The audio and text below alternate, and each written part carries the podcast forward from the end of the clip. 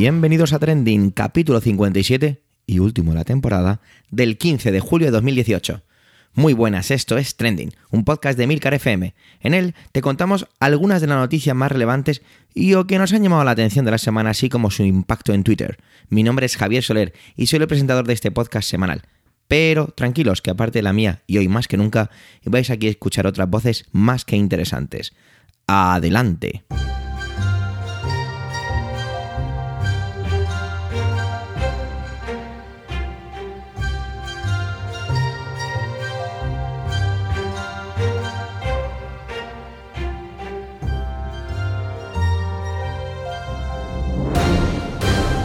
Bueno, ya estamos aquí con el último capítulo de la temporada.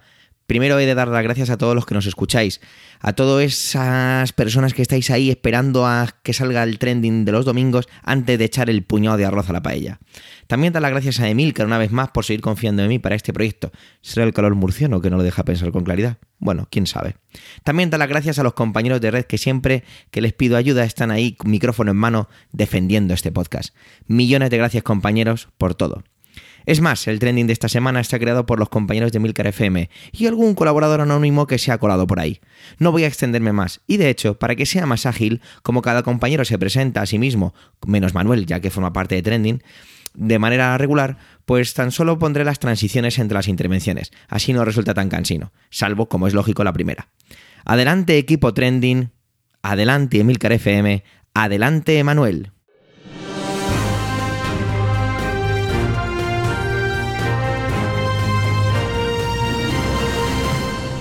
Hola oyentes, hola equipo trending.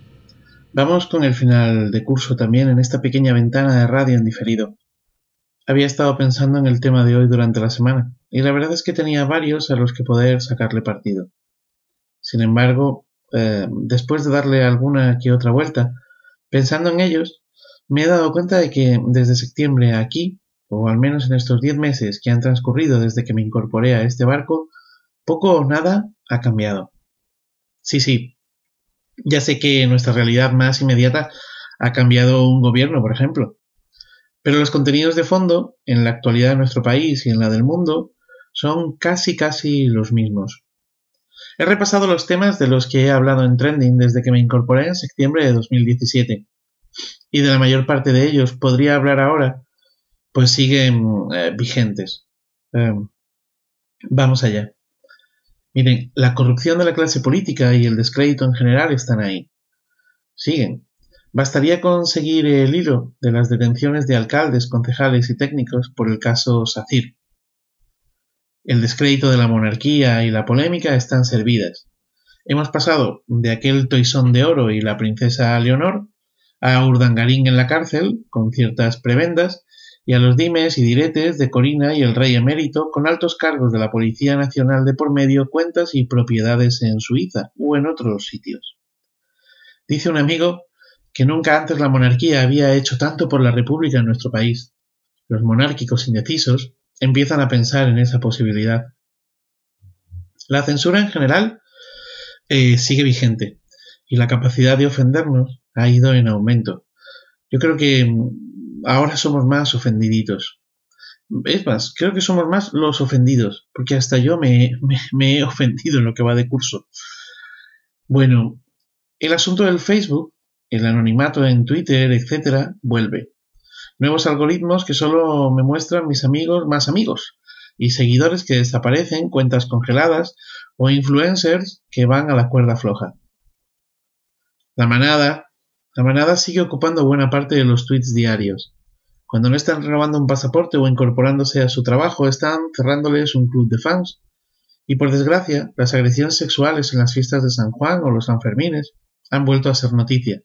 En menor medida, pero noticia, pues tocamientos y abusos ha habido. La violencia de género ha cobrado mayor protagonismo si cabe en estos días cuatro asesinatos de mujeres a manos de sus parejas o exparejas casi coincidentes en el tiempo. Pero no solamente eso. La violencia estructural de la que yo hablaba en noviembre del año pasado con motivo del 25N sigue entre nosotros. Sigue entre nosotros con estupideces como la diferencia económica entre el campeón y la campeona del segundo Open de Paddle de Javea. La estupidez, como el machismo, están muy metidos en nuestro ADN. El asunto de los refugiados y las políticas migratorias de la Unión Europea continúan encima de la mesa, sin que se muestren muchos adelantos. Y eso que, como también hablé, la Unión Europea recibió el Premio Princesa de Asturias a la Concordia. Poco o nada ha cambiado en escenarios como Gaza, Jerusalén, Guta, Siria, o con personajes como Donald Trump. Los viernes de Radio Televisión Española siguen siendo negros, pues el nuevo gobierno y sus socios han demostrado que el poder sigue llevando el timón de esa casa. La laicidad del Estado de la que hablé en Semana Santa vuelve ahora del otro lado, en lo que algunos interpretan como un ataque a la Iglesia y a la religión, con la polémica sobre la asignatura de religión y la nueva asignatura de valores que sembró pues la ministra de Educación. Y por supuesto Cataluña. Asunto este que va para largo y que imagino protagonizará el nuevo curso más de un capítulo trending. Esta sería más o menos, o este sería, mejor dicho, más o menos, el resumen del curso. Un curso en el que nos abandonaron Nicanor Parra, Forges y Xavier Puente do Campo, artistas de la palabra y de la ilustración, y quizá con ellos sea como mejor me puedo despedir, haciendo una alabanza del arte que nos mueve por dentro y por fuera, una alabanza de la palabra que nos hace libres. Y como escuché recientemente a la amiga y maestra Virginia Imaz en su espectáculo de clown, estimados oyentes, les pido que si en algo les ofendí con lo que dije este curso, me disculpen. A veces soy torpe. Gracias Javier Soler por invitarme a subirme a este barco que capitaneas. Gracias al equipo de Trending porque siempre he aprendido algo con vuestras intervenciones. Y gracias a los oyentes por estar al otro lado. Feliz día, feliz verano, feliz vida.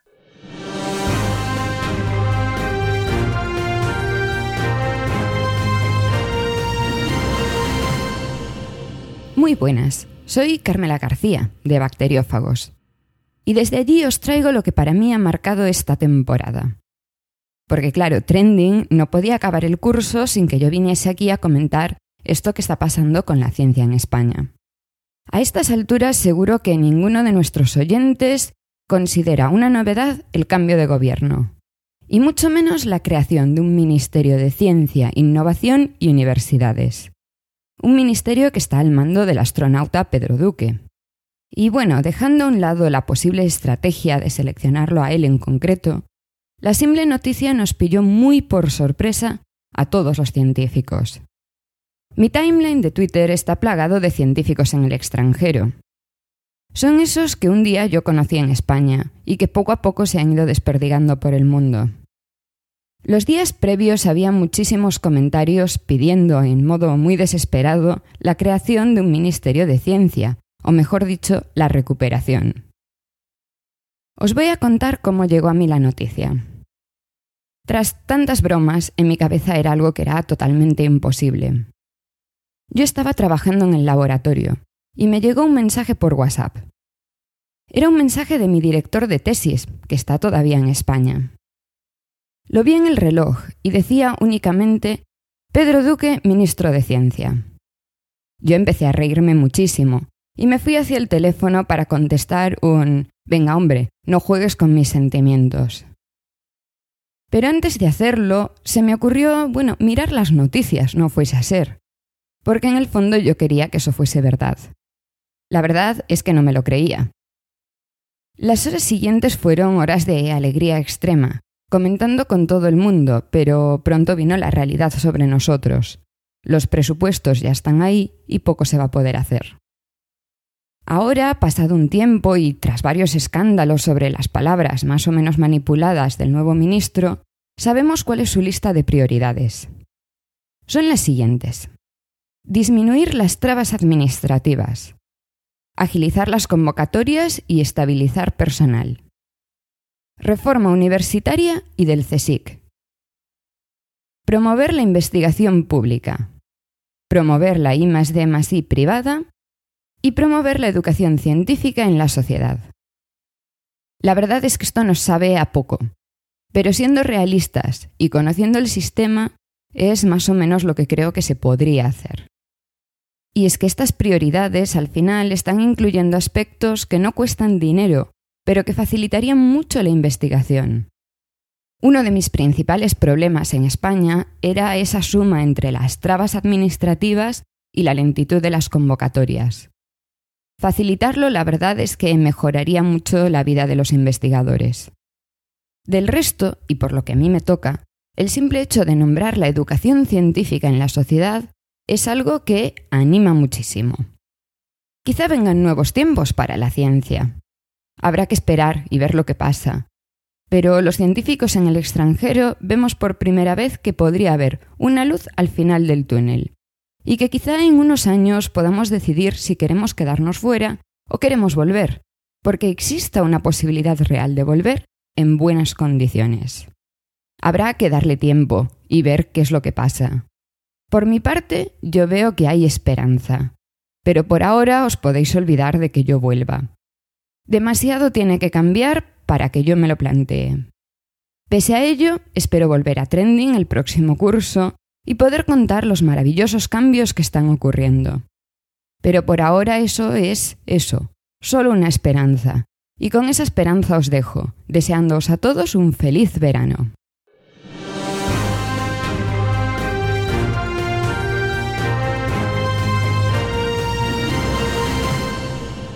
Hola, ¿qué tal? Soy Fran Molina del podcast Eureka de Milcar FM, vuestro podcast sobre innovación y nuevos productos.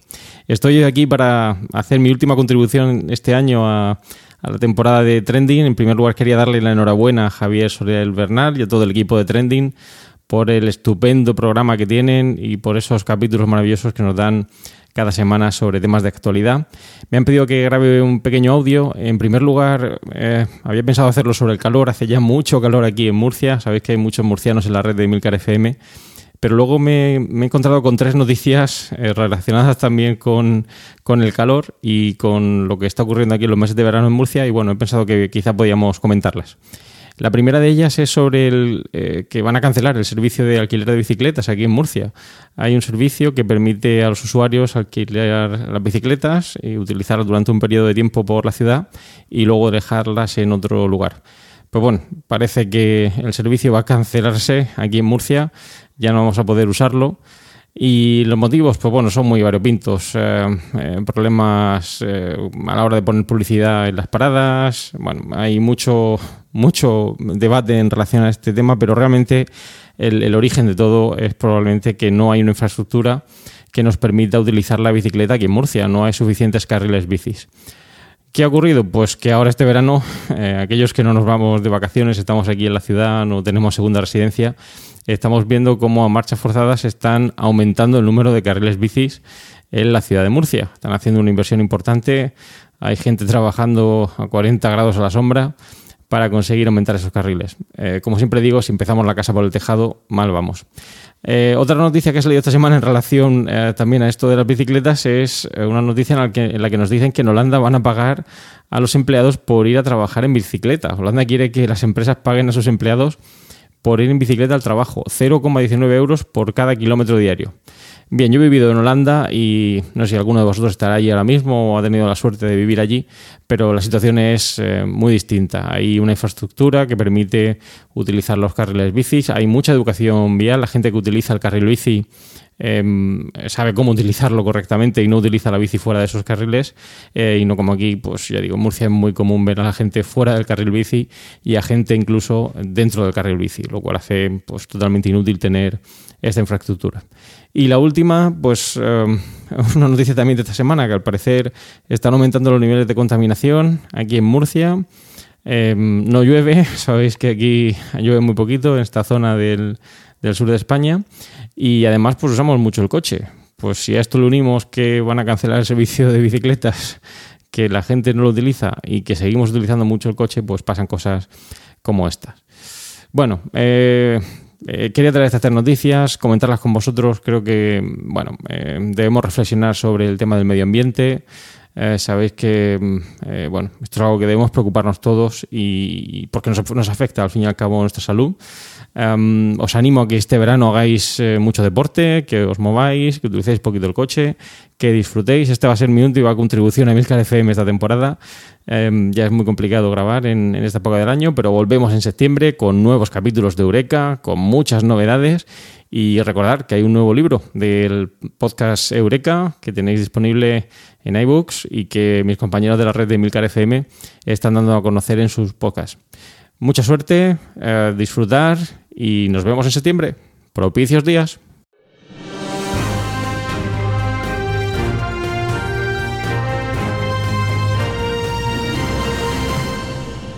Hola a todos oyentes de Trending. Permitidme que permanezca en el anonimato, pero vengo a hablar de un tema peliagudo, la censura y el control de la información en China. Y teniendo en cuenta la situación actual y la previsible evolución, es mejor que no diga mi nombre. Os podéis referir a mí como señor X, pero no Felipe González, sino otro. Había pensado incluso en usar un filtro vocal, pero es que sonaba como... Depositen 50 mil dólares en billetes pequeños sin marcar en el cubo de la basura de la esquina de Wells con Lake y voy a empezar mi intervención mencionando al presidente de la República Popular China, el señor Xi Jinping. El nuevo Mao, como muchos dicen, el presidente infinito, como yo lo llamo, especialmente desde que hizo eliminar la ley que limitaba el número de mandatos presidenciales que puede tener una persona en el país. Famoso Xi Jinping por el culto a la personalidad que está creando, Incluso tiene su propio libro rojo, su propio libro con sus grandes frases y grandes ideas que regaló, supongo que porque a lo mejor no lo quería comprar ni Dios, a cientos de millones de ciudadanos, todo a cargo del erario, lógicamente, como suele ser en estos casos. E incluso últimamente he visto un vagón de metro en el que están sus frases escritas por todas partes, por las paredes, por el techo, por donde haga falta. El presidente Xi se empezó a hacer famoso especialmente fuera de China, con una campaña anticorrupción que llamó contra las moscas y los tigres, y que fue bastante eficaz en limpiar el país de pequeños y grandes corruptos, de ahí las moscas y tigres. Y de hecho, fue tan eficaz que hoy en día muchos políticos y altos funcionarios tienen miedo de organizar incluso fiestas de fin de año o de hacer cualquier pequeño regalo a los empleados, no sea que los vayan a defenestrar por corruptos. Pero aparte de ser eficaz en esto, también se dice que fue muy eficaz en deshacerse de rivales políticos del presidente Xi. Aunque por supuesto los familiares y personas de su entorno cercano fueron descubiertos con dinero de dudosa procedencia en paraísos fiscales. Esto lo descubrieron varios periódicos extranjeros que hicieron una investigación y que lógicamente fueron inmediatamente bloqueados en China, como fue el caso del New York Times o El País, periódico español y en el reino del medio la gente continuó viviendo sus vidas como si jamás hubiera ocurrido nada. En los últimos años, el Ejecutivo chino está aumentando el control y la censura en el país, sobre todo en Internet. Ya desde hace más de 10 años, en China se bloquean una gran cantidad de páginas web y servicios online. Los más visitados a nivel mundial están entre ellos, como pueden ser Facebook, YouTube, WhatsApp, Instagram o Twitter y bueno, cualquier cosa que tenga remotamente incluso que ver con Google, aparte de decenas de medios de comunicación y bueno, miles y miles de cosas más. Algunas puedes entender un poco por qué y otras pues ni idea de por qué, pero están bloqueadas.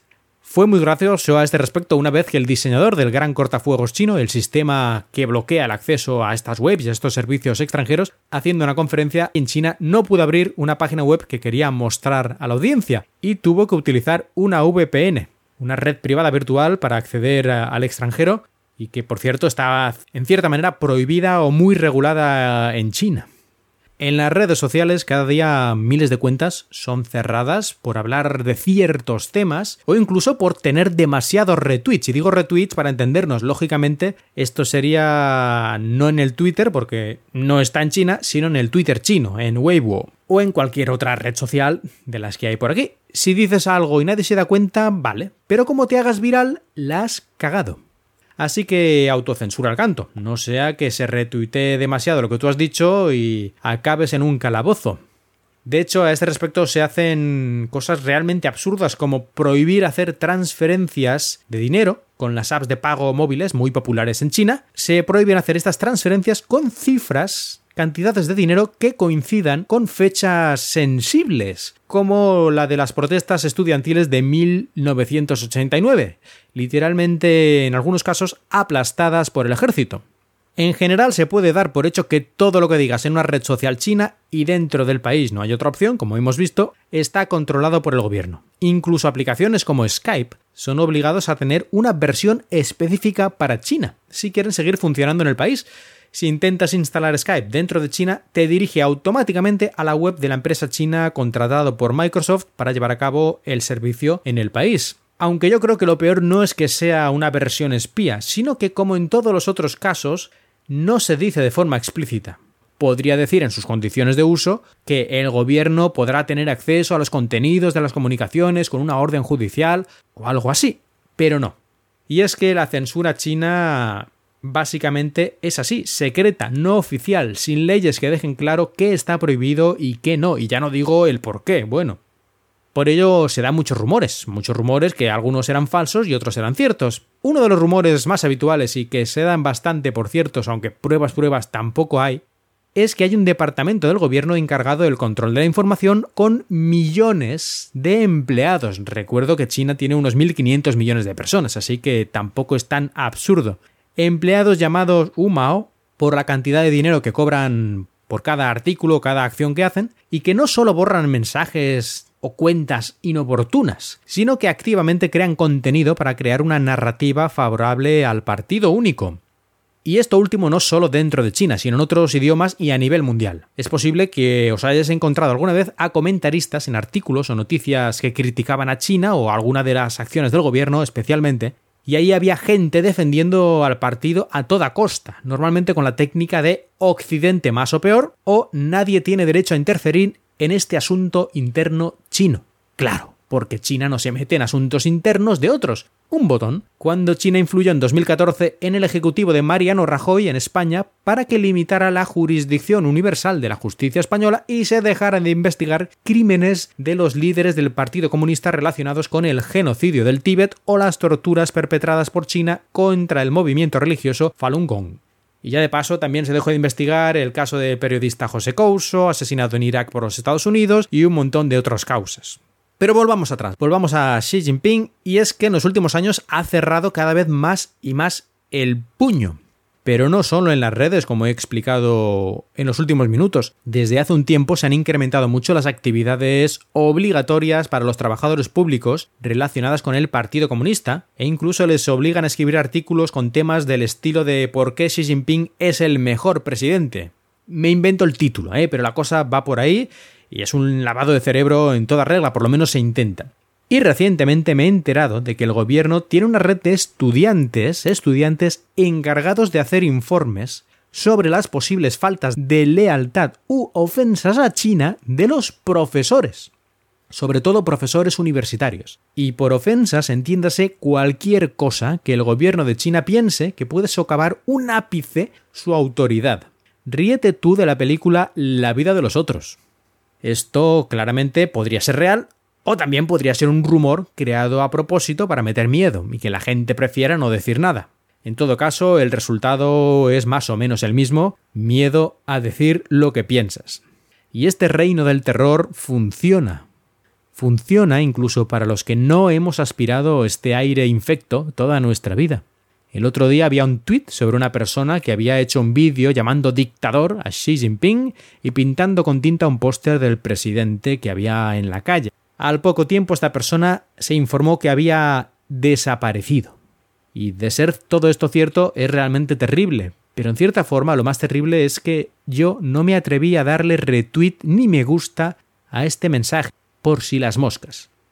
Y dije si es cierto, pero lo más probable es que sí, pues cosas más audaces han ocurrido. Un ejemplo, hace unos años fueron secuestrados en Hong Kong y otros países cercanos, es decir, fuera de lo que es la China continental, varias personas que luego aparecieron varias semanas después en China confesando en entrevistas de televisión su crimen. ¿Qué crimen? Vender libros críticos con el gobierno chino. Y termino ya mi intervención diciendo que todo esto que he contado es realmente algo muy preocupante pero en cierta manera es esperable del gobierno, del tipo de gobierno que hay en China. Me parece casi peor y casi más preocupante que muchas de las cosas que he contado se hacen o se están intentando que se hagan en países supuestamente democráticos, europeos, como puede ser, sin ir más lejos, España. Y un chiste para rebajar la tensión y terminar así con buen ánimo. ¿Quién es la única persona que puede responder las preguntas ¿Es usted el presidente? Y ¿Cómo se llama? con una sola respuesta. Xi Jinping.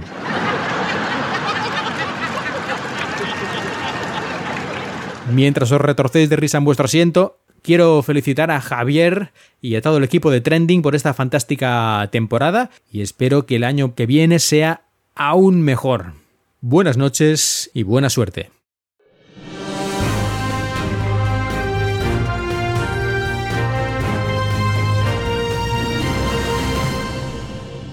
Muy buenas a todos, ¿cómo estáis?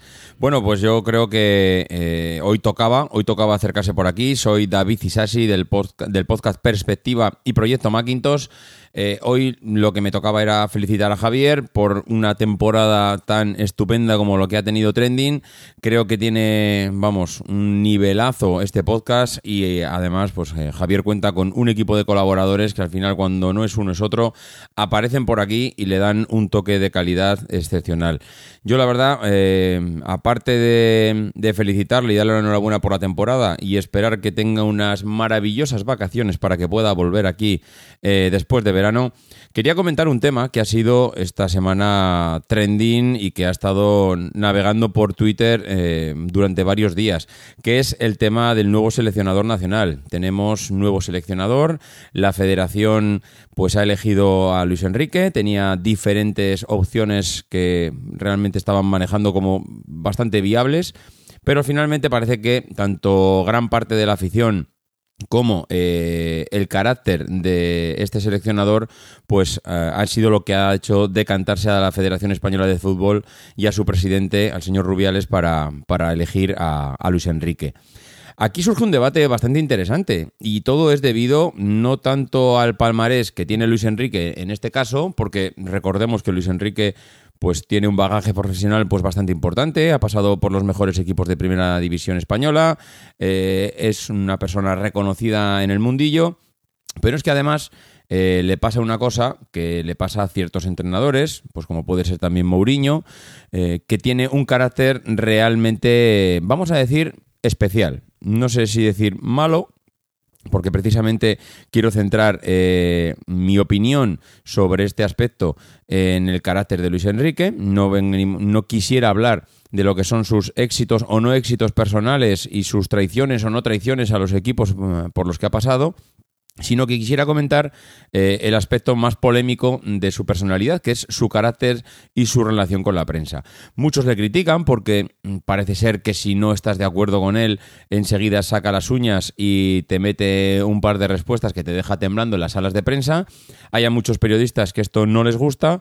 También es verdad que él está en todo su derecho de realizar este tipo de declaraciones, pero mm, más allá de todo esto, se iba a decir se esconde, posiblemente no se esconde porque aflora por todo los poros de su piel, ese carácter duro, inflexible, que yo creo que él también se aplica a sí mismo, que es una persona, eh, yo creo que de esas eh, que se suele decir que se visten por los pies, es decir, que no le exige a nadie nada que no se exija a sí mismo.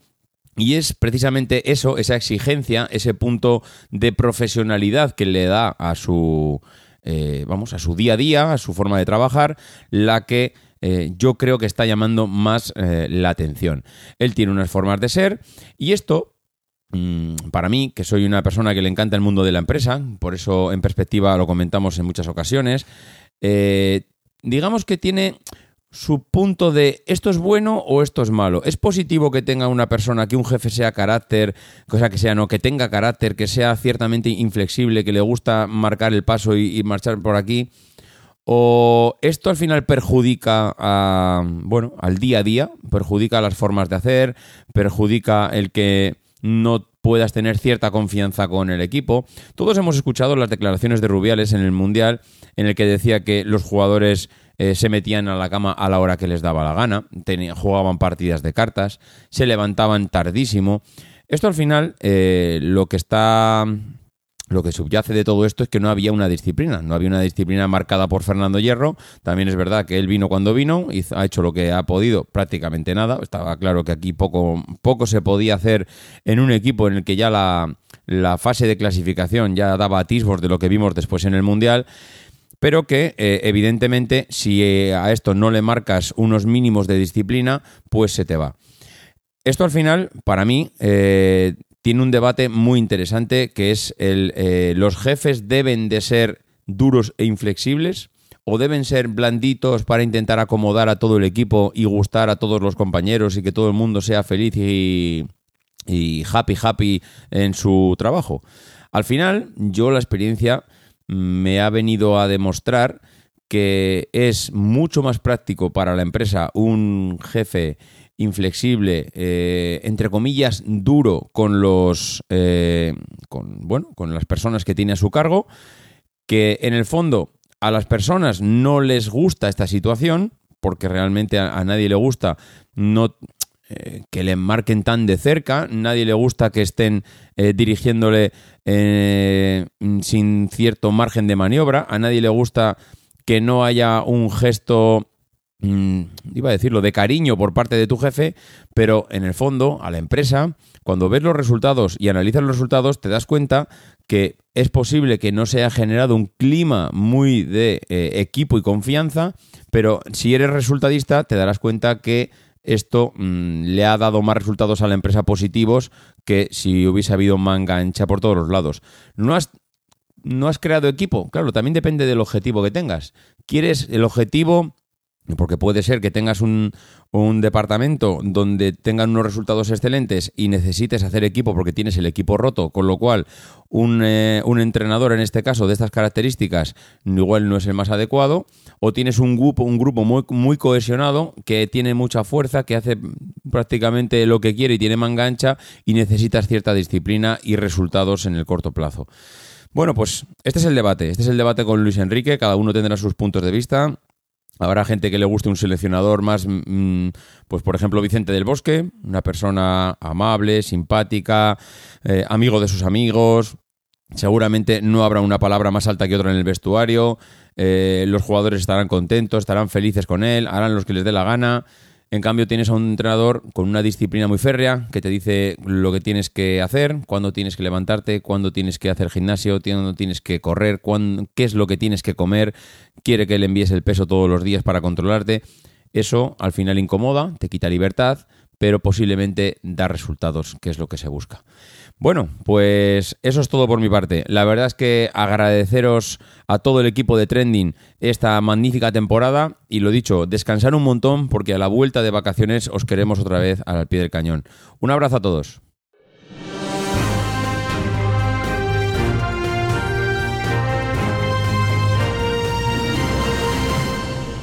Hola, me llamo Marta Ferrero y soy parte de Milcar FM.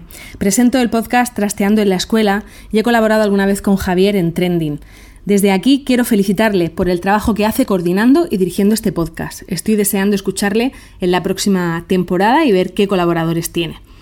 Esta vez le he pedido participar para hablar de algo que me interesa mucho. Soy periodista y soy feminista, así que le doy mucha importancia a cómo utilizamos el lenguaje en la vida cotidiana y sobre todo en los medios de comunicación.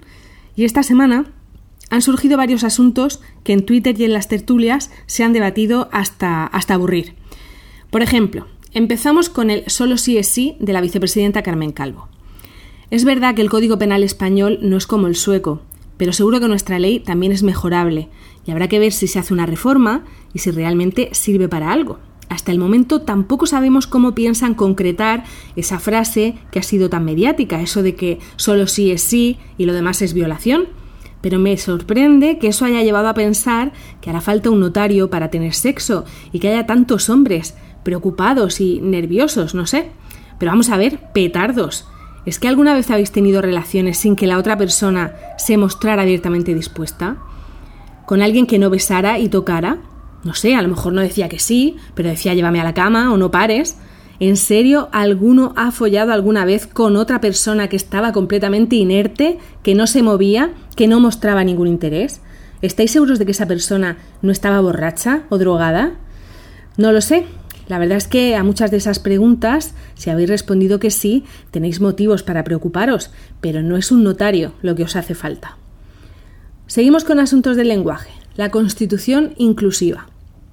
Nuestra Constitución es estupenda, nos ayudó a salir de una etapa muy mala, no, no, vamos a contar ahora lo que fue, pero es verdad que ya tiene una edad y hay cosas que no reflejan cómo es nuestro país ahora mismo. Si volvemos a leerla con una mirada actual, habrá muchos aspectos del vocabulario que nos chirríen y seguro que no le viene mal un repaso, digamos desde lo políticamente correcto. Pero por favor, no me la llenen de ciudadanos y ciudadanas, españoles y españolas, todos y todas. Sé que las feministas que defienden el lenguaje inclusivo tienen razón cuando dicen que si algo no lo nombras, lo estás invisibilizando, que las mujeres no estamos presentes si no se nos menciona y que no es justo, por ejemplo, que si tienes 2.000 enfermeras y un enfermero, no puedas utilizar el femenino como inclusivo también. Pero la solución no puede ser desdoblarlo todo, porque no es natural, no es cómodo y sobre todo es muy cansino. Estamos hartos de oír discursos en los que todo se dice los y las, todos, todas, y ahora incluso se está mencionando la posibilidad de que se incluya un tercer, un cuarto, un quinto género. No es eh, en fin, eh, el uso al final es lo que va a transformar el lenguaje, así que espero que a todos y a todas se nos ocurra algo para encontrar una solución que no sea desdoblar o triplicar o cuatriplicar todo, porque va contra la economía del lenguaje. Otra polémica han sido los piropos. Dicen que Podemos quiere convertir los piropos en delito. En realidad lo que están planteándose en Podemos es pedir que el acoso callejero sea delito, no los piropos, sino el acoso callejero. Pero bueno, ya sabéis que lo importante es poner un titular llamativo. Y bueno, me parece que es algo que es muy difícil de concretar y que también es muy difícil defender por un lado que un cantante puede decir lo que le dé la gana en sus canciones sin ningún límite a la libertad de expresión y sin embargo que no te puedan decir burradas por la calle. ¿Dónde ponemos la línea? Ya digo, me parece muy complicado. Pero a todos aquellos que piensan, es que no le voy a poder decir a una desconocida por la calle que me encantaría tirármela sin que se moleste o que me metan en la cárcel, pues os contesto ya, de la cárcel o de una multa, os vais a librar casi seguro, porque ir a denunciar a la comisaría es una tortura y van a ser muy pocas las mujeres que se molesten en hacerlo. Pero a la pregunta de si no le voy a poder decir a una desconocida por la calle que me encantaría tirármela sin que se moleste, pues os voy a revelar una verdad que me atrevo a decir que es casi universal. Molestar molesta siempre. Cuarta y última polémica, lo de las chapas de Pamplona. La Policía Foral de Navarra confisca unas chapas en las que se podía leer lindezas como yo amo culito, yo amo tetas o mi polla tiene sabor. Y hasta ahí podíamos llegar. Aparte de que estoy casi segura de que tener mal gusto todavía no es delito, la Policía Foral de Navarra nos ha quitado la posibilidad de reconocer a un imbécil en cuanto lo vieras con esa chapa puesta. Y eso sí que no.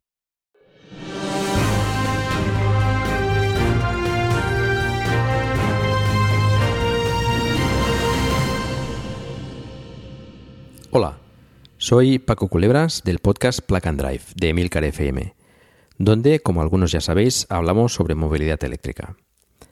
Y quiero también felicitar a Javier y al resto del equipo por esta estupenda temporada de Trending. Ha sido francamente estupenda. Hace dos capítulos, precisamente, Javier me invitaba a hablaros sobre alternativas al diésel en las ciudades cuando hay restricciones por contaminación. Muchas ciudades grandes han anunciado restricciones de este tipo y ya las menos grandes están empezando a hacerlo también. Pero las restricciones no solo afectan al diésel, al que se demoniza tanto últimamente, también a los gasolina. En definitiva, a los motores térmicos. Especialmente los gasolina anteriores al 2000 y los diésel anteriores al 2006. Los motores actuales contaminan bastante menos, pero también contaminan. Estoy seguro de que todos estaremos de acuerdo en que existe contaminación en las ciudades, en unas más y en otras menos, pero está ahí.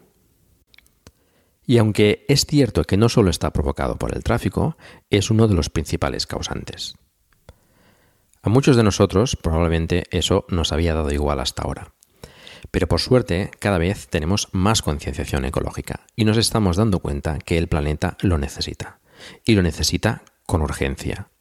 No solo el planeta, también nosotros, porque esa contaminación genera problemas de salud y muertes al cabo del año. Sí, has oído bien, muertes.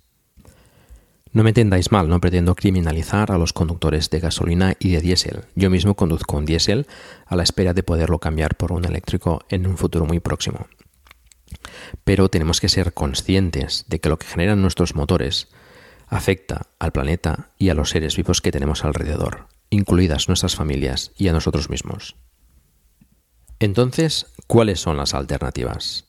Más o menos todos somos conscientes de ellas. Hay varias. La mejor de todas es no generar contaminación para desplazarte. Si puedes hacerlo andando o en bicicleta, hazlo. Evitarás contaminación y estarás invirtiendo además también en tu salud. Estamos en general acomodados y además el estrés y el ritmo de vida nos hacen querer hacer las cosas de forma rápida. Muchos de los desplazamientos que podríamos hacer andando los hacemos en coche. Esto se puede evitar. Es sano caminar y además pues no contaminas. Y si no puedo ir andando, ¿cuál es la siguiente alternativa? Transporte público, claro. Pero el transporte público también debería actualizarse y no generar emisiones y contaminar sustituir los motores diésel, por ejemplo, por otros menos contaminantes, como los eléctricos. Y, por supuesto, mejorar el servicio y la disponibilidad de ese transporte público. Ahí las administraciones deben hacer también un gran esfuerzo para facilitar y fomentar ese uso al ciudadano. Si por el motivo que fuese no puedes desplazarte con transporte público y tienes que usar vehículo propio, procura, en la medida de lo posible, que ese desplazamiento sea efectivo en el movimiento de personas. Si tienes que ir a trabajar, por ejemplo, en vez de ir tú solo en tu propio coche, compártelo con otros compañeros e ir rotando el uso del coche de cada uno cada semana, por decir algo. Puedes también desplazarte con tu vehículo a la ciudad, aparcar en las afueras y desplazarte dentro de ella con patinete eléctrico, con bicicleta o transporte público. Finalmente, si necesitas desplazarte con vehículo propio, al igual que con el transporte público, la mejor alternativa es ir cambiando ese parque de vehículos diésel y gasolina por vehículos eléctricos.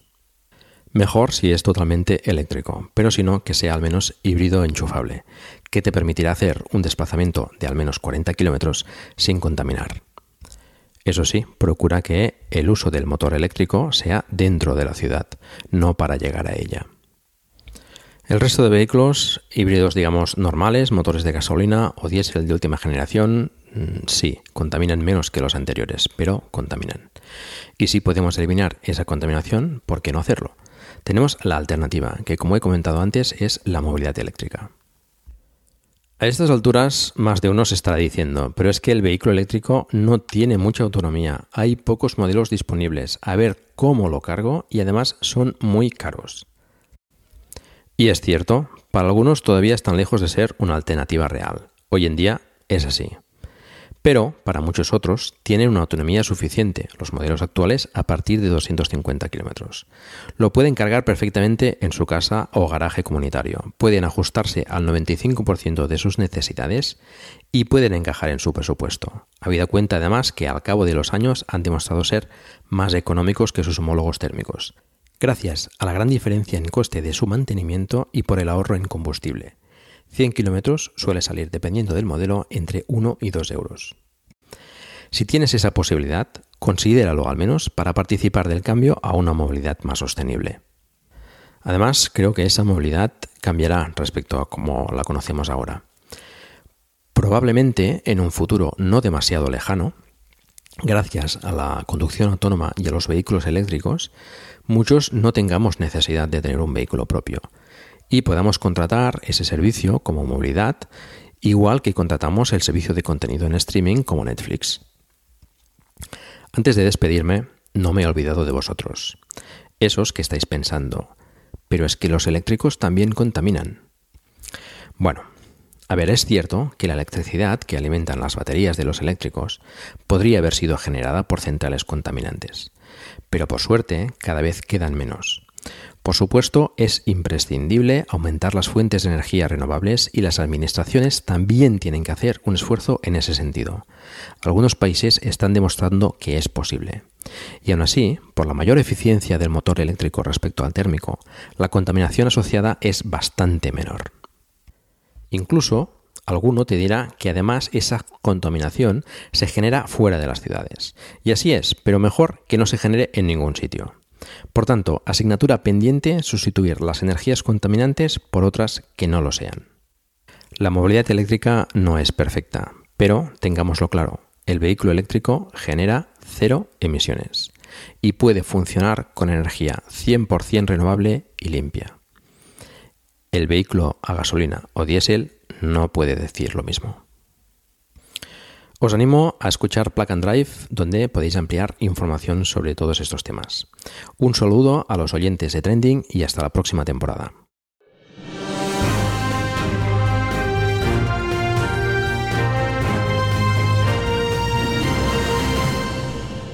Saludos, soy Antonio Rentero del podcast Preestreno y esta semana en Trending no voy a hablaros ni de cine ni de series de televisión. Finaliza esta temporada en Trending, donde cada semana nos hemos dedicado a expresar nuestras reflexiones sobre los temas que de más actualidad estaban, sobre todo haciendo uso del nombre del programa, de aquello que era tendencia en redes sociales. En ocasiones hay sucesos que durante un periodo breve de tiempo pasan a ser muy comentados en redes sociales, tienen mucha repercusión en, la comunicación más allá de las redes sociales entre las personas, en los medios de comunicación tradicionales, pero con el tiempo se olvidan. Durante esta semana se han cumplido dos tristes, muy dolorosos aniversarios. 21 años hace que asesinaron a Miguel Ángel Blanco, los criminales de la banda terrorista ETA, y también se cumplen 32 años del asesinato de 13 guardias civiles en el atentado de la Plaza de la República Argentina.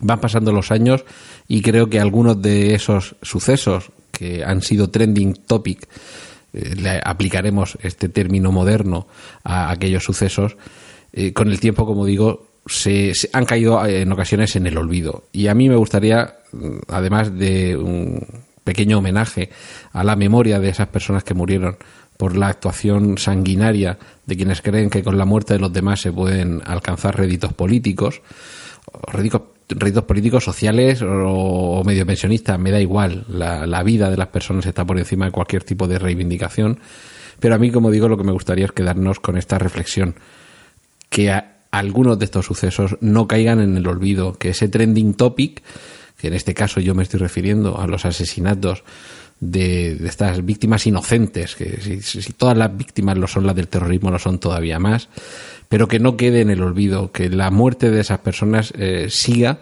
siendo para muchos de nosotros dolorosa actualidad, que sus muertes no hayan sido en vano y quizá esto que sirva también como, como reflexión para otros trending topics que seguro que aquí en Trending en la próxima temporada abordaremos. En unas ocasiones serán más divertidos, en otras serán más luctuosos, como estos a los que eh, yo me estoy refiriendo hoy. Pero creo que en muchas ocasiones esos trending topics no deberían quedarse en esa flor de un día, en lo que durante una semana, unos días, unas horas te llamó la atención y a partir de ahí la memoria lo va borrando. Así que quizá en algún momento tengamos que hacer un repaso de los trending topics que han quedado injustamente olvidados, porque el problema es que en muchas ocasiones olvidamos ese trending topic y volveremos a incurrir en el futuro en alguna actuación, en algún comportamiento que nos lleve a errores dolorosos o simplemente a caer eh, pues en una torpeza o en una injusticia. Esta es un poco mi reflexión con la que cierro mi participación esta temporada en Trending Topic, agradeciendo el trabajo al resto de mis compañeros y agradeciendo sobre todo la, la, oportunidad que me ha brindado Javier Soler Bernal de pertenecer al equipo que hace trending, si no todas las semanas, pues al menos en alguna ocasión al cabo del mes.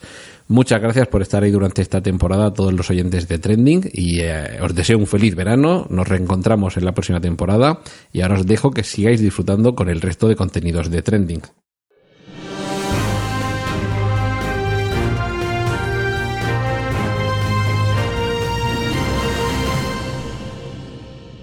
Hola Javi, hola compañeros y como y por supuesto y como siempre, hola a todos los que nos escucháis.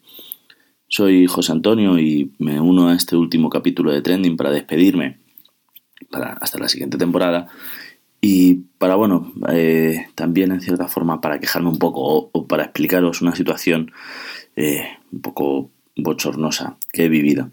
Como sabéis, yo soy profesor de secundaria, soy, soy interino y este año he estado trabajando en Castilla-La Mancha. Cuestiones personales, yo renuncié a la lista en la que estaba en la Comunidad de Madrid. Bueno, para los que no lo sepáis, cada lista es de cada comunidad autónoma, ¿vale? Y me iba a ir a Aragón, pero bueno, pues no me, no me llamaban y de repente recibí una llamada el 14 de octubre, creo que era, de la comunidad de Castilla-La Mancha diciéndome que me ofrecían un puesto allí, era una jornada completa y que además cobraría el verano.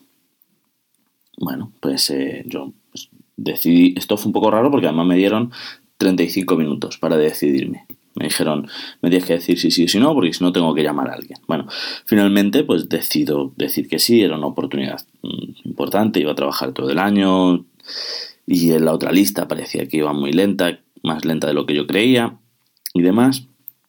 Y bueno, pues, eh, pues acepté. Cuando llego al destino que, que tenía, lo que me encuentro es que bueno, pues otros compañeros están hablando que, claro, que es un fastidio que como no han entrado el día 1 de septiembre no van a cobrar el verano. Digo, pero como si a mí me han dicho que sí, ¿cómo puede ser esto? Entonces llamo a recursos humanos. Digo, oye, yo voy a cobrar, me habíais dicho que iba a cobrar el verano, ¿qué es lo que ocurre? Recursos humanos me dice que me remita a la fecha que aparece en mis papeles. Yo me, me meto en la aplicación y aparece que mi fecha de cese es el 31 de agosto. Y al igual que aparece en las nóminas pero no aparece en el nombramiento. El nombramiento sería algo así como el, es una especie de contrato, ¿no? Que te dan al principio.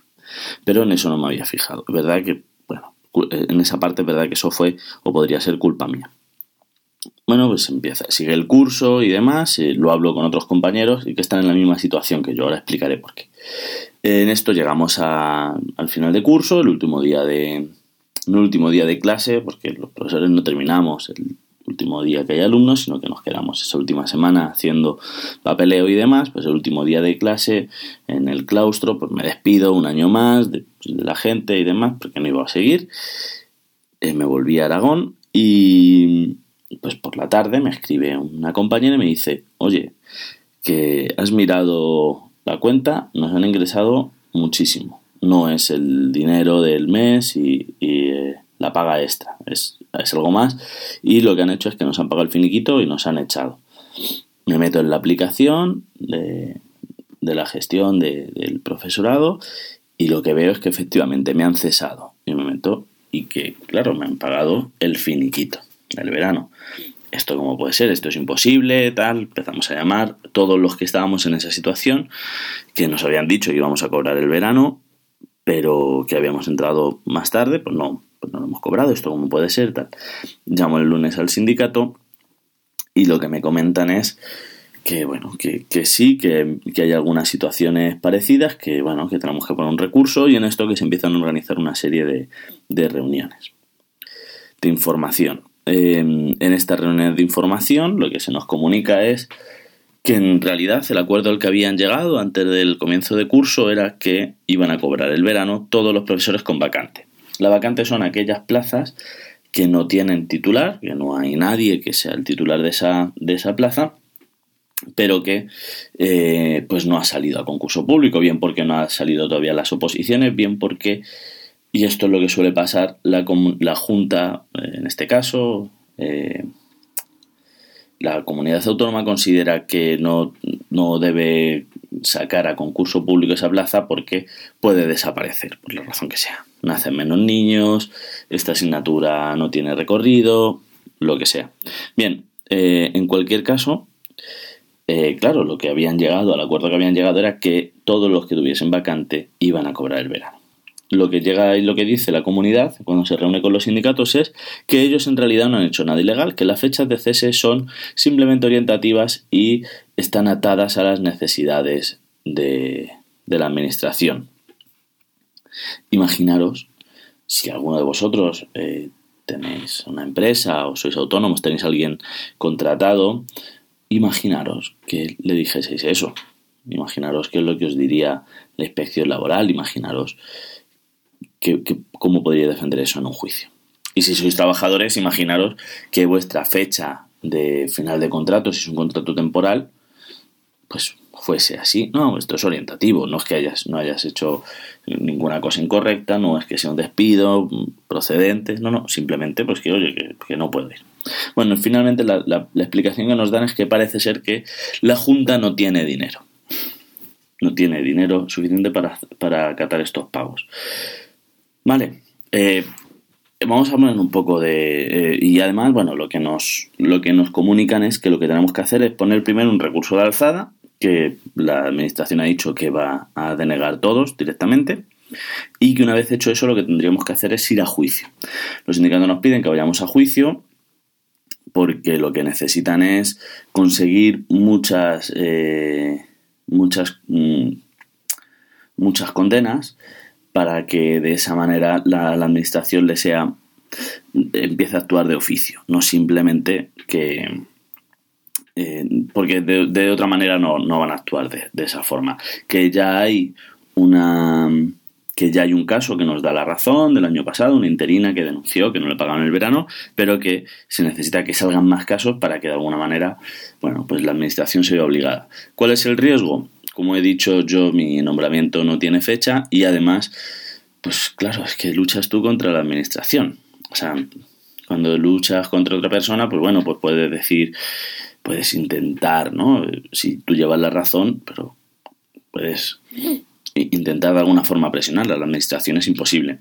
Bien, os pongo un poco en antecedentes, ¿no? Oye, ¿esto cómo ha podido llegar a pasar? ¿Por qué tú, porque puede resultar un poco raro, por qué tú, entrando el 16 de octubre, que es cuando entré, eh, no tienes, tienes que cobrar el verano y otras personas que han entrado antes no lo tienen? En realidad tienen que cobrar el verano todas aquellas personas que tengan vacante. En realidad tendrían que cobrar el verano todas aquellas personas que hayan trabajado más de seis meses. Los interinos o los profesores no somos los culpables de que la, de que eh, los meses de verano los centros no funcionen. Eh, y aunque sé, y sé que esto puede resultar un poco, la gente ahora mismo pues, puede estar cabreando, no, pero es que, ¿cómo? Es que tenéis demasiadas vacaciones y demás. De verdad creo que no es una discusión que aquí debamos entrar, es una cuestión de, derechos adquiridos. Bien, eh, no las vacaciones, sino el hecho de que yo mí se me por contrato me ha dicho una cosa y, sin embargo, en el momento que eso se tiene que ejecutar, cambia. Bien, para explicar un poco con todo esto qué es lo que, qué es lo que ha ocurrido, qué es lo que ha pasado. La, eh, la, administración saca en agosto, que es cuando lo hacen. O sea, yo, por ejemplo, ahora mismo no sé dónde voy a trabajar el año que viene. Hasta el 24 de agosto no salen las vacantes y el 28 sale la resolución y el 1 me tengo que incorporar al centro. ¿Vale? Imaginaros que me toca, que eso me ha pasado otros años o le ha pasado a mi pareja, ¿no? Que pues todavía no está bien colocado en la lista. No voy a explicar cómo funciona la lista porque es imposible. No estás todavía bien colocado en la lista, entonces cada año va a un sitio a otro. Entonces, pues bueno, pues todas las cosas, por ejemplo, tienes tu casa en el coche. Eh, que esto, esto es una experiencia muy bonita. Em, pero, ¿qué es lo que ocurre? Pues la comunidad saca un número de vacantes en agosto entre ellas muchas medias jornadas. Incluso pues aparecen tercios de jornada. Castilla-La Mancha ofrece tercios de jornada, que es alucinante. Em, entonces, ¿qué es lo que ocurre? Pues la gente un poco lo que hace es esperar, no coger esas vacantes, esperando a que venga una segunda ronda, porque esto, esto pasa. ¿Por qué? No lo sé. Pero de repente, pues un poco más adelante sacan más plazas, ¿no? Con mejores condiciones. Bien, lo que ocurre es que la, comunidad unos días antes de que empiece el curso llega a un acuerdo o cambia mediante un, mediante un decreto la jornada laboral de 21 horas lectivas a 20 horas máximo, horas lectivas. La discusión que no voy a entrar, los profesores, nuestra jornada laboral no se cuenta por horas, sino que se cuenta por horas lectivas. Se supone que cada hora lectiva supone un tiempo de preparación, corrección y demás. En cualquier caso, luego además tenemos horas de guardia, atención a padres, otra serie de cosas. Los profesores tendemos a, estar siempre como justificando nuestras jornadas laborales y creo que en realidad eso es un error. Bueno, en cualquier caso, al reducir eso, aparte de que los centros que habían trabajado bien y que por lo tanto tenían los horarios planificados, ya desde antes de que comenzase el curso, se encuentran con que todo ese trabajo que han hecho no vale para nada y que tienen que hacerlo todo deprisa y corriendo en el último momento. Eh, además, claro, lo que ocurre es que jornadas que eran media jornada se convierten en jornadas completas, etcétera, etcétera. Es decir, que cambia, todo eso cambia muchísimo. Además, como el año pasado, que iba a haber oposiciones, finalmente, como expliqué, yo creo que no sé si fue mi primera intervención o la segunda en Trending, una de las cuestiones que se planteaba era que al no haber presupuestos no se podían convocar oposiciones, aunque en el último momento sacaron un decreto que sí que se podía hacer, pero bueno, en principio eso no se podía, con lo cual no hubo oposiciones, con lo cual eh, las listas y digamos el trabajo de de preparación había sido tan nefasto que no había profesores en Castilla-La Mancha. Por eso a mí me llamaron, estando en otra comunidad, por eso me llamaron a mí. Con lo cual las vacantes no se llegaron a cubrir hasta mediados de octubre, noviembre. Esto lo que han hecho ha sido se han agarrado, por lo tanto, a esa, pata, en plan, oye, habíamos dicho vacantes que fuesen de curso completo, esto no han sido de curso completo porque han empezado más tarde. Sin embargo, lo mío sí que se consideraba, mi plaza, pero la mía y la de otros compañeros sí que se consideraba una vacante de curso completo porque había salido publicada en agosto. Bien, en cualquier caso, y, más allá de, vuelvo a decir, sé que a veces, y que en estas fechas es especialmente sangrante para la gente, que si los profesores tenemos muchas vacaciones, que si somos muy vagos, que si trabajamos muy poco, que si somos muy malos, os recuerdo todos los días dejéis a vuestros hijos seis o más de seis horas con nosotros, si somos tan malos, de verdad, los padres que piensan así y que nos dejan con nosotros son todavía peores, ¿no? Son unos inconscientes. Pero bueno, no voy a entrar en esa discusión, pero la cuestión es que tenemos que tener en cuenta que esto sí que son recortes, y esto también son recortes, y esto siguen siendo recortes. Porque cuando el tutor que conoce ya a tus hijos, que te conoce a ti, sobre todo cuando tienes un hijo con una cierta problemática y conoce el caso, que habéis establecido unas ciertas vías de contacto y demás, al año siguiente se va y está en otro centro porque no tiene la plaza o porque no tiene la plaza en propiedad, hace que sea una peor educación. Cuando tú inicias un proyecto en un centro, pero no puedes seguir con él porque estás en otro centro el año siguiente, estás ofreciendo una educación de peor calidad. Cuando conectas con un grupo de alumnos y a veces un grupo de alumnos conflictivos, pero realizas un trabajo durante meses, tal, de, que te permita trabajar, que te permita crear un ambiente de aula, y eso se va al traste y se tiene que empezar de cero porque llegará otro profesor, es ofrecer una educación pública de peor calidad. De hecho, y por ejemplo, yo conozco el caso en una zona de Aragón donde los padres hartos, una zona rural y que por lo tanto hay mucho movimiento de profesorado, eh, una de las quejas de los profesores es efectivamente, eh, una de las quejas de los padres, sobre todo los padres con alumnos, con ciertas circunstancias o problemas, una de las quejas es el hecho de que falta una continuidad. Y de hecho, muchos de estos padres terminan optando por ir a la educación privada o a la educación concertada, simplemente porque encuentran de alguna manera que van a tener el mismo profesor que van a tener el mismo grupo de profesores. Esto en realidad es un desastre. Y esto lo vuelvo a decir, estos son recortes en educación. Muchas gracias y nos vemos el curso que viene.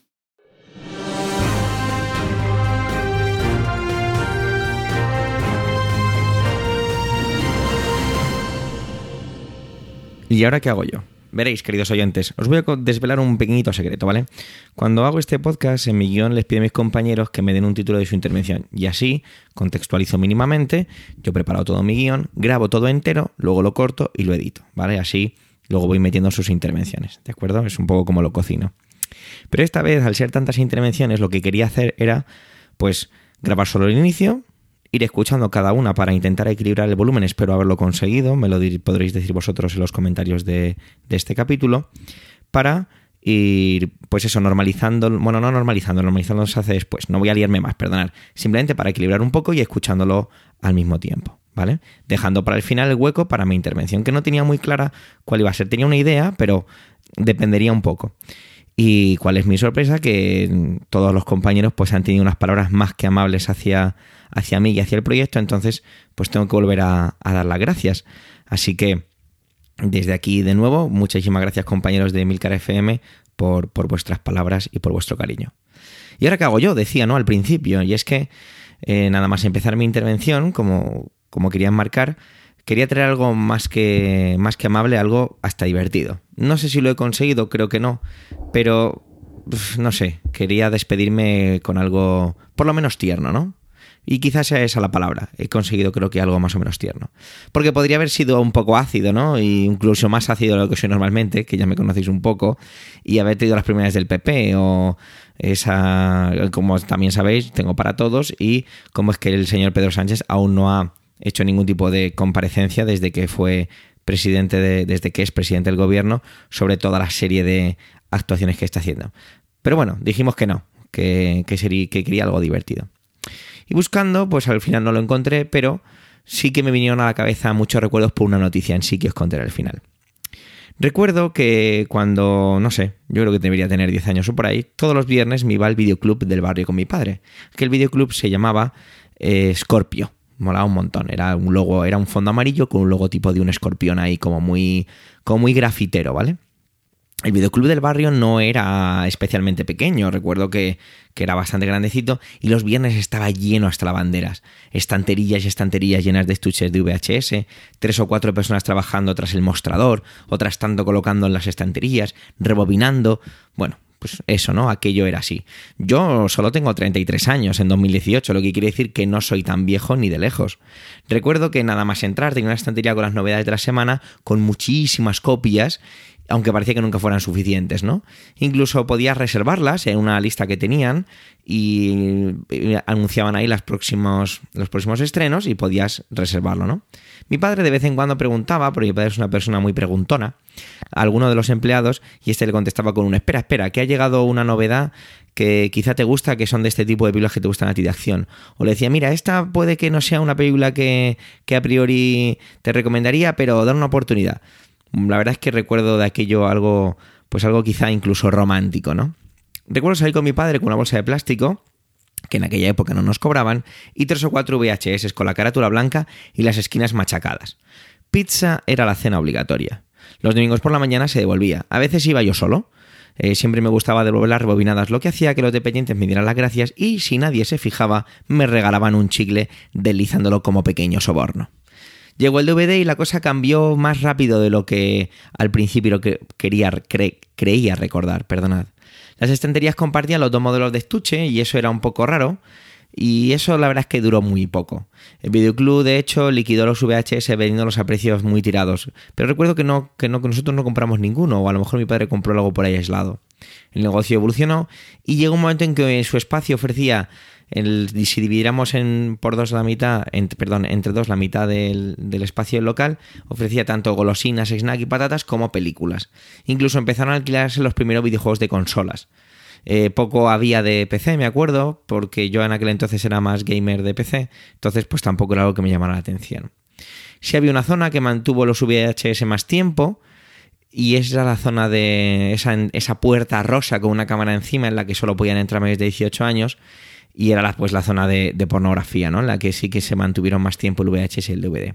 Nunca pude entrar en esa zona del videoclub de mi barrio porque cerró antes de que yo cumpliera los 18. El DVD se comió el VHS y la piratería doméstica junto con las descargas se comió al videoclub. Esta frase la verdad es que lo resume un poco todo, ¿no?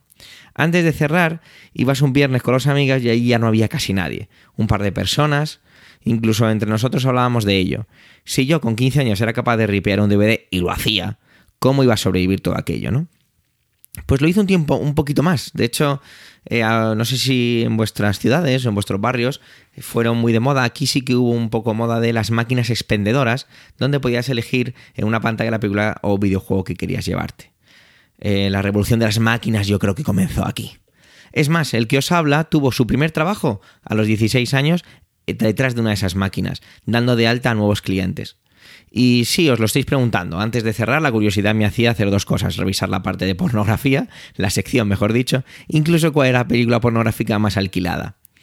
Era cómodo, pero frío, ¿no? Podías querer ver una película a las 12 de la noche y, claro, como normalmente los negocios cierran, pues te bajabas a la máquina, metías tu carné, lo comprabas y ya está, ¿no? Iba con un sistema de recarga de la tarjeta. Incluso al lado había una máquina de vending en la que podías comprarte alguna chocolatina o lo que fuera. De aquí yo solo saqué amor por, más amor por el cine y un montón de pósters que robé a los dueños. Sí, sí, además lo digo sin ningún tipo de, de, mala conciencia. Los robé porque eran unos sinvergüenzas. Recuerdo porque por esos años ir al barrio de uno de mis mejores amigos y allí tenían un blockbuster. Madre mía, madre mía, los blockbuster. Aquello era como, como entrar en el concesionario de los Ferrari de los videoclubs. Hasta podía jugar allí con la Play, tenían, estaban llenos de pantallas, muchísimas, muchísimas más copias. Bueno, mm, no sé, la luz, el amarillo, el azul. Era, era, era un mundo mágico de alquiler de, de videojuegos y de, y de películas. Recuerdo que en aquella época alquilábamos más videojuegos que películas. Pero bueno, también cerró. Y la noticia es esa, que han cerrado los dos últimos blockbusters que quedaban en Alaska. Por lo tanto, ya solo queda un blockbuster abierto en Estados Unidos. No sé si en el resto del mundo, yo creo que en Europa hace ya mucho tiempo que se han ido, he intentado buscar el dato, pero no lo encuentro porque hay un poco de contradicción. Y solo que ya queda uno en Oregón. Estaría, estaría, estaría chulo, estaría romántico eh, ir a ese blockbuster, ¿no? El mundo cambia y ¿qué le vamos a hacer? Antes de despedirme quiero hacer un poco de autobombo y se trata de un proyecto que ayer cobró vida y se trata de mi podcast Verano en USA. La verdad es que el nombre os da un poco la guía de qué va el podcast. Os dejaré a continuación el tráiler en exclusiva. Os cuento que mañana lunes saldrá el primer capítulo. Algunos que ya me conocéis eh, sabréis que ya hice un proyecto parecido que se llama Navidad en Indiana. Y bueno, la verdad es que tengo muchas ganas de este, de este nuevo proyecto. Sin más, me tengo que despedir, tengo que daros otra vez las gracias y tengo que despedirme con la fórmula porque si no me emociono. Con él ya hemos llegado al final de este 57 capítulo de Trending. Gracias, gracias, gracias, muchísimas gracias por todo el tiempo que dedicáis a escucharnos. Tenéis los medios de contacto y toda la y enlaces de este episodio en emilcar.fm barra trending, donde también podéis encontrar los demás podcasts de la red, así como todos sus increíbles presentadores. En emilcar.fm, en la cabecera de la web, hemos colocado un botón para que os podáis suscribir y recibir una newsletter.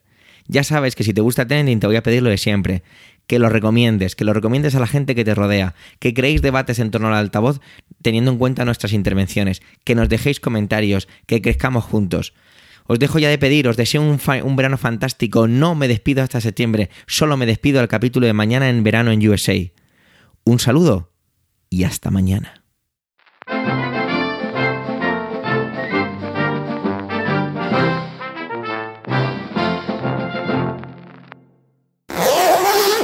Vale, yo creo que ya está todo, la maleta aquí, la documentación también, el seguro, billetes, pasaporte, carne internacional, sí mochila para el avión, a ver, iPad, Mac, chicles, antifaz. Pues sí, yo creo que está todo, pero esa sensación de que se me olvida algo. Un momento, un momento, un momento. Por el peluquín de Trump, el micrófono.